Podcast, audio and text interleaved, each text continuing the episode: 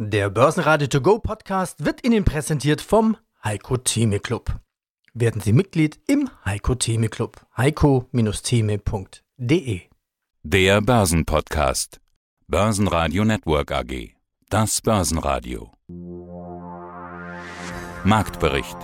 Im Studio Sebastian Leben und Peter Heinrich, von der Börse Stuttgart Thomas Zulek und vom Börsenparkett in Frankfurt Manuel Tulezi.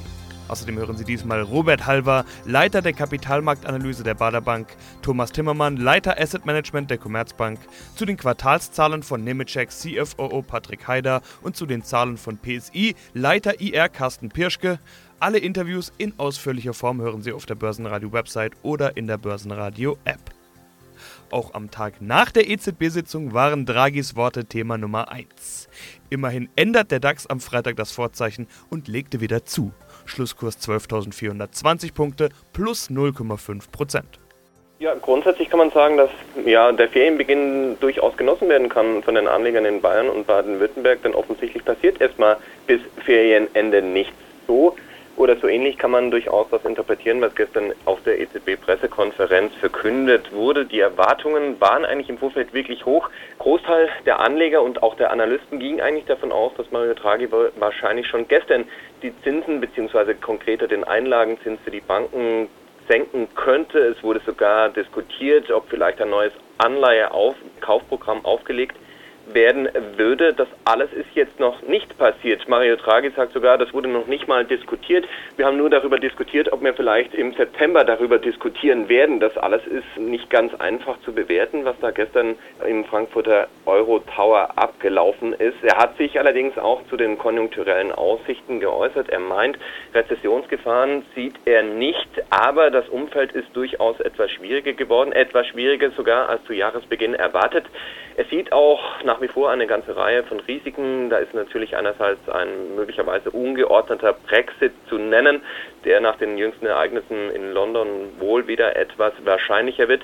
Und dann natürlich auch der zunehmende US-Protektionismus. Allerdings muss man auch sagen, naja, diese Probleme waren jetzt auch schon vorgestern bekannt und ob jetzt da wirklich was Neues bei rauskommt, das ist durchaus fraglich. Ich konnte heute Morgen auch mit einem Händler von der Baderbank, Roland Hirschmüller, bei uns sprechen und er sagt grundsätzlich, dass alles, was Mario Draghi gestern verkündet hat, das ist aus seiner Sicht einfach nicht stimmig, denn es gibt durchaus Rezessionstendenzen. Schauen wir uns den IFO an, der gestern veröffentlicht wurde. Deutschland ist vielleicht noch nicht der ganz große, der ganz großen Gefahr einer Rezession ausgesetzt.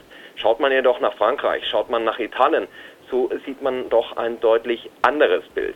Wir müssen jetzt, es bleibt uns nichts anderes übrig, auf September warten und ja, angesichts der bevorstehenden Sommerferien ist es ja vielleicht auch gar nicht so schlecht. Mein Name ist Manu Tulizi.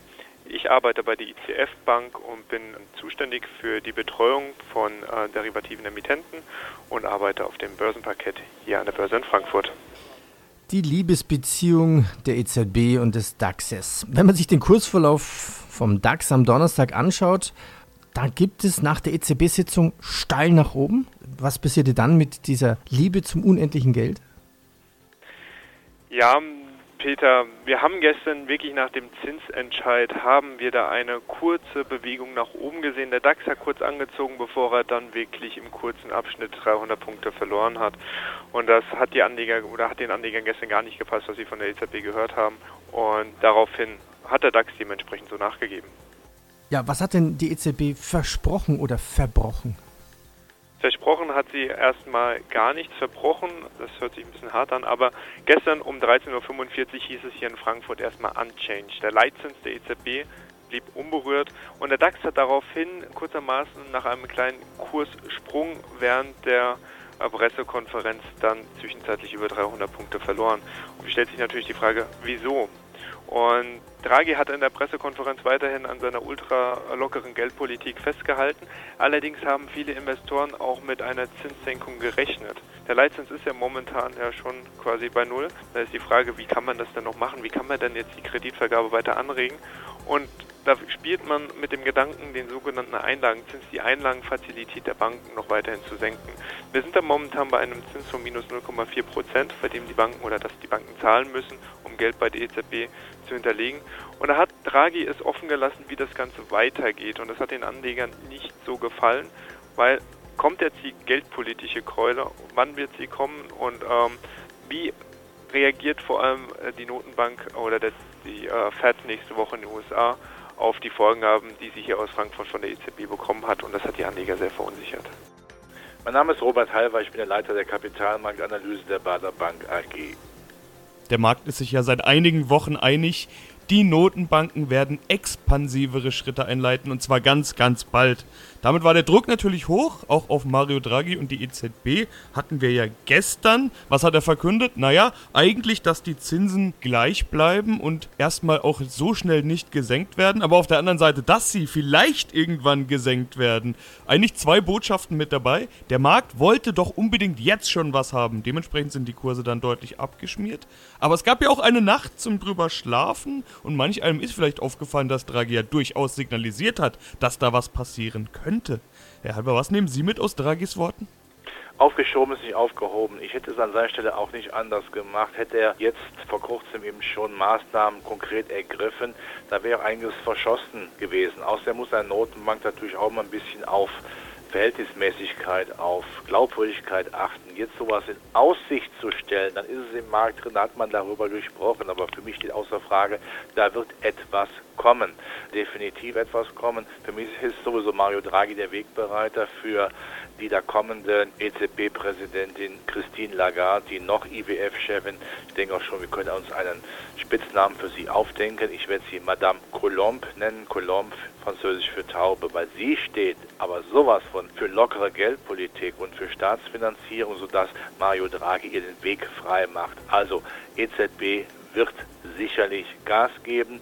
Zweierlei auf der Zinsseite und auf der Seite der Liquidität mit der Neuauflage von neuen Anleiheaufkaufprogrammen. Also jeder, der in einem Vogelumriss einen Falken erkannt hat, der hat sich auf jeden Fall geirrt. Die Tauben sind weiterhin los oder vielleicht sogar noch mehr als sonst. Weitere Lockerung von Seiten der EZB. Ja, Was bringt's denn? Was erhofft sich die EZB davon? Ja, man muss sicherlich Einschränkungen machen. Die Zinspolitik ist mittlerweile auf den realwirtschaftlichen Prozess, mindestens auf die Privatwirtschaft, so stumpf geworden wie ein Küchenmesser. Das ist einfach so. Ne, sie hat nicht mehr einen Zugriff. Das kann man wunderbar darstellen, wenn man sich vor Augen führt, dass wir 2016 null Zinsen haben, null Leitzinsen in der Eurozone, aber eigentlich jetzt äh, die IFO-Geschäftserwartungen, wenn man die, jetzt die letzte Entwicklung sieht, ja auf einem 10-Jahrestief sind. Das heißt, man greift da nicht mehr an. Es ist stumpf geworden. Die Munition ist verschossen. Aber der EZB geht es um was anderes. Der EZB geht es darum, dass eine erneute Schuldenaufnahme auch sicherlich von Ländern wie Italien möglichst günstig gestaltet werden kann. Die Angst ist ja in der Eurozone, dass uns der ganze Laden um die Ohren fliegt. Und das soll verhindert werden, indem sich Staaten wie Italien günstig refinanzieren können, Sozialprogramme, Konjunkturprogramme finanzieren können, ohne dass sie da Einschränkungen mitmachen müssen. Das ist die ganz klare Botschaft. Über diesem Ziel hat ja auch die Wahl von Frau von der Leyen als EU-Kommissionspräsidentin gedient. Sie war ja auf die Stimme der Italiener angewiesen und die haben sie jetzt gewählt. Und da können wir sicher sein, da wird es Gegenleistungen geben. Mein Name ist Thomas Timmermann, ich bin Bereichsleiter Asset Management bei der Commerzbank. Das klingt schon ziemlich pessimistisch. Haben wir schon eine Rezession? Ich war, also ich bin kein Volkswirt, deswegen möchte ich dazu überhaupt nicht äh, Stellung nehmen es wäre mir dann auch ziemlich egal, äh, ob es jetzt 0,2 oder 0,1 oder 0 oder minus 0,1 Wachstum ist. Mich interessieren vielmehr äh, die großen Trends und insbesondere interessiere ich mich für die, für die Risiken an den Aktienmärkten. Denn ich bin ja zuständig für zwei Fonds, die ich absichern muss, wenn die Risiken laufen, steigen, aber die Kurse auch steigen wegen dieser, wegen dieser lockeren Geldpolitik. Da muss ich mir laufend Gedanken machen, wird am Ende die lockere Geldpolitik dazu führen, dass die Kurse noch weiter steigen oder kommt es vielleicht zur Rezession und plötzlich korrigieren die Aktienmärkte stark, denn dann muss ich sofort stärker absichern. Das ist das, was mich eigentlich beschäftigt. Also um es nochmal zu verstehen, also man könnte sich die Frage stellen, was bringt es denn, wenn der Zins von null noch mehr gesenkt wird? Dann baut ein Unternehmen trotzdem kein zweites Produktionswerk irgendwo, weil eben die Unsicherheit da ist. Das Einzige, was er machen könnte, vielleicht eine Übernahme tätigen. Er könnte eine Übernahme tätigen, aber ob der Zins dann vorne bei minus 0,4 oder minus 0,5 ist, wird auch nicht viel verändern. Im Gegenteil, es droht sogar noch was ganz anderes. Sollte die EZB eine lockere Geldpolitik äh, verschärft fahren, dann könnten äh, die Amerikaner auf die Idee kommen, dass das ja eine Manipulation des Euros ist und wenn das nicht gut ankommt, könnte man sagen, okay, wenn die die Währung manipulieren, um ihrer Exportwirtschaft zu helfen, dann sollte man vielleicht doch nochmal über die Zölle mit Europa ein bisschen verschärfter reden. Da ist also sogar noch ein potenzieller Boomerang drin. Also Draghi wäre schuld, wenn Trump sauer wird und die Zölle in Europa erhöht? Das wäre, äh, das wäre äh, ein Szenario, was hoffentlich nicht eintritt, aber ich glaube, er hat sich schon mal zu der Politik von Herrn Draghi geäußert und das war nicht besonders freundlich. Die Berichtssaison beschäftigt uns auch am Freitag, vor allen Dingen aus den USA. So kam zum Beispiel Twitter, wo die Anzahl der täglichen Nutzer deutlich zugelegt hat. Von 134 auf 139 Millionen innerhalb von drei Monaten. Der Umsatz legte gegenüber dem Vorjahr um 18% zu auf 841 Millionen Dollar. Ob da wohl der berühmteste Twitter-Nutzer Trump dazu beigetragen hat?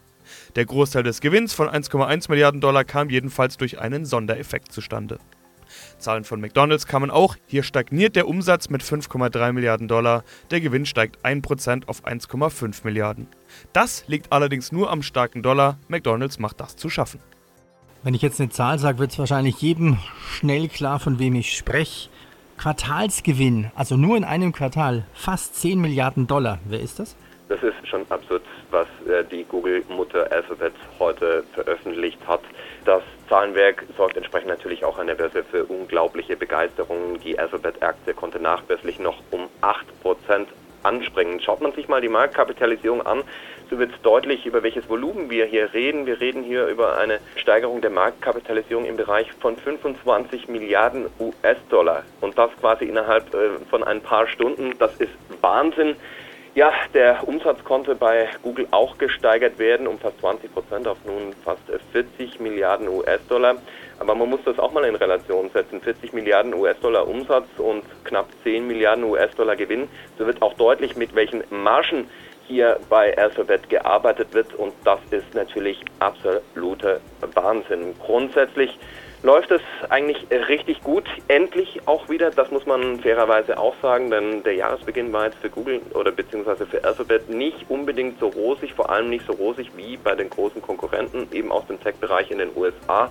Es gab im Rahmen der zurückliegenden Berichtssaison doch einen deutlichen Rücksetzer. Die Aktie kam von 1150 Euro, denn in Stuttgart werden die Anteilsscheine in Euro gehandelt, zurück bis auf 925 Euro. Und das ist dann im Ende schon beachtlich und es sieht so aus, als wären die 8% tatsächlich so ein wenig das Durchschnaufen vieler Anleger, dass es bei Google bzw. bei Alphabet derzeit wieder richtig rund läuft. Mein Name ist Patrick Heider, ich bin der Sprecher der Nemetschek Group und gleichzeitig der CFO Prognose, ja, haben wir schon drüber gesprochen, hatten wir schon genannt. Sie haben gesagt, Sie wollen sie jetzt nur nicht anheben, aber Sie haben ja auch schon angedeutet, Stand jetzt würden Sie eher sagen, Sie kommen am oberen Ende raus. Das ist zumindest schon mal eine Tendenz. Bleibt also eigentlich nur noch der Blick auf die Aktie.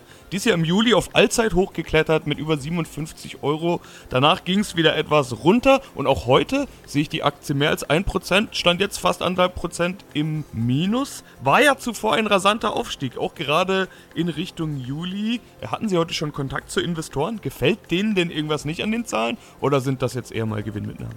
Ja, ich darf mich ja, wie Sie wissen, als Vorstand relativ wenig auslassen über das Thema Aktienkurs. Ich mache trotzdem ich glaube, wir sind auch wir in der Aktienperformance durchaus vorzeigbar. Wir haben dieses Jahr schon fast 70, 75 Prozent zugelegt.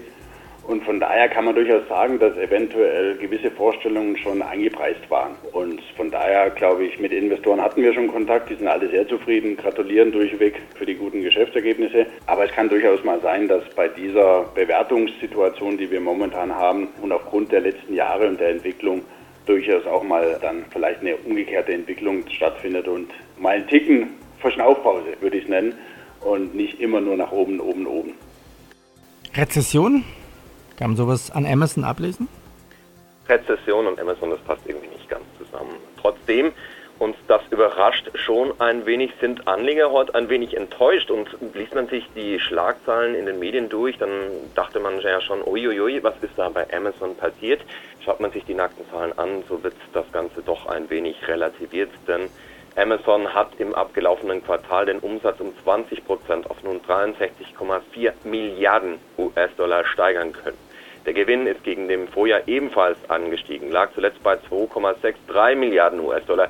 Trotzdem war das Ganze ja doch vergleichsweise deutlich unterhalb der Erwartungen im Vorfeld. Analysten rechneten mit einem Gewinn je Aktie von 5 Euro, äh, 5 US-Dollar 56 natürlich. Erreicht wurden am Ende nur 5 US-Dollar 22. Woran liegt das nun? Amazon ist in den vergangenen Monaten wieder dazu übergegangen und das hat man ja auch schon zu Jahresbeginn angekündigt, wieder kräftig zu investieren. Es gibt eben wieder ja, ein bisschen aufkeimende ähm, Konkurrenz, vor allem Walmart wäre hier zu nennen. Und Amazon investiert eben seit Wochen, seit Monaten massiv in den Ausbau der Logistik. Es soll eben Kunden ermöglicht werden, ihre Ware noch am gleichen Tag zu erhalten, spätestens jedoch am Folgetag. Und das alles kostet natürlich Geld. Trotzdem muss man sagen, es gibt noch eine ganz massive Cash-Cow bei Amazon und das ist natürlich das Cloud-Geschäft und das brummt weiterhin Gut 80 Prozent aller Erlöse werden bei Amazon nach wie vor über das Cloud-Geschäft generiert. Mein Name ist Carsten Pirschke, ich bin Leiter Investor Relations bei der PSI Software AG in Berlin. Könnten unter Umständen noch Kosten anfallen, Sie haben es gesagt, haben wir auch bisher schon gesehen und dennoch zeigen Sie sich ja optimistisch für die Prognose des Gesamtjahres. Die lautet nämlich Umsatzwachstum von 10% auf 220 Millionen Euro und eine Steigerung des Betriebsergebnisses auf rund 17 Millionen. Beim Umsatz, ja, da ist rund die Hälfte erreicht nach einem halben Jahr. Beim Gewinn fehlt noch ein ganzes Stück. Wie wollen Sie das denn erreichen?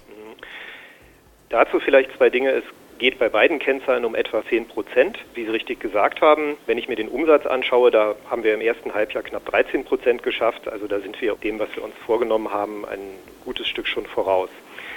Beim Ergebnis, Sie haben völlig recht, da sind wir jetzt bei etwa 5,5 Prozent, die wir zugelegt haben, kumuliert in den ersten sechs Monaten. Wir haben aber, wie schon erwähnt, diese Sonderbelastung aus der Integration.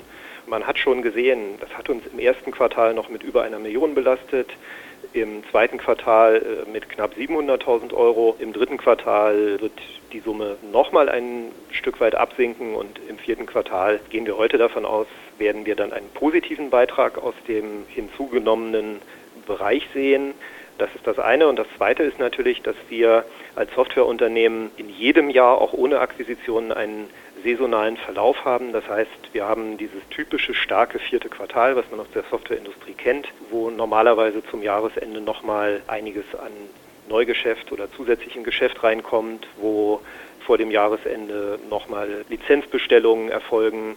Und Sie wissen, das ist ja das Schöne in der Softwareindustrie, eine zusätzliche Lizenz einer Software, die man schon entwickelt hat, bringt natürlich eine sehr, sehr gute Marge, sodass wir wie auch in den Vorjahren sehen, dass wir ein starkes viertes Quartal haben werden und das, was uns beim Ergebnis jetzt noch fehlt, diese Lücke dann schließen möchten. Und wie gesagt, beim Umsatz stellt es sich ja sehr gut dar, was das langsame Zurückgehen der Integrationskosten angeht. Das ist auch klar, irgendwann sind sie fertig mit der Integration und dann fallen eben keine zusätzlichen Kosten mehr an. Börsenradio Network AG Marktbericht Der Börsenradio To Go Podcast wurde Ihnen präsentiert vom Heiko Theme Club. Werden Sie Mitglied im Heiko Theme Club. heiko-theme.de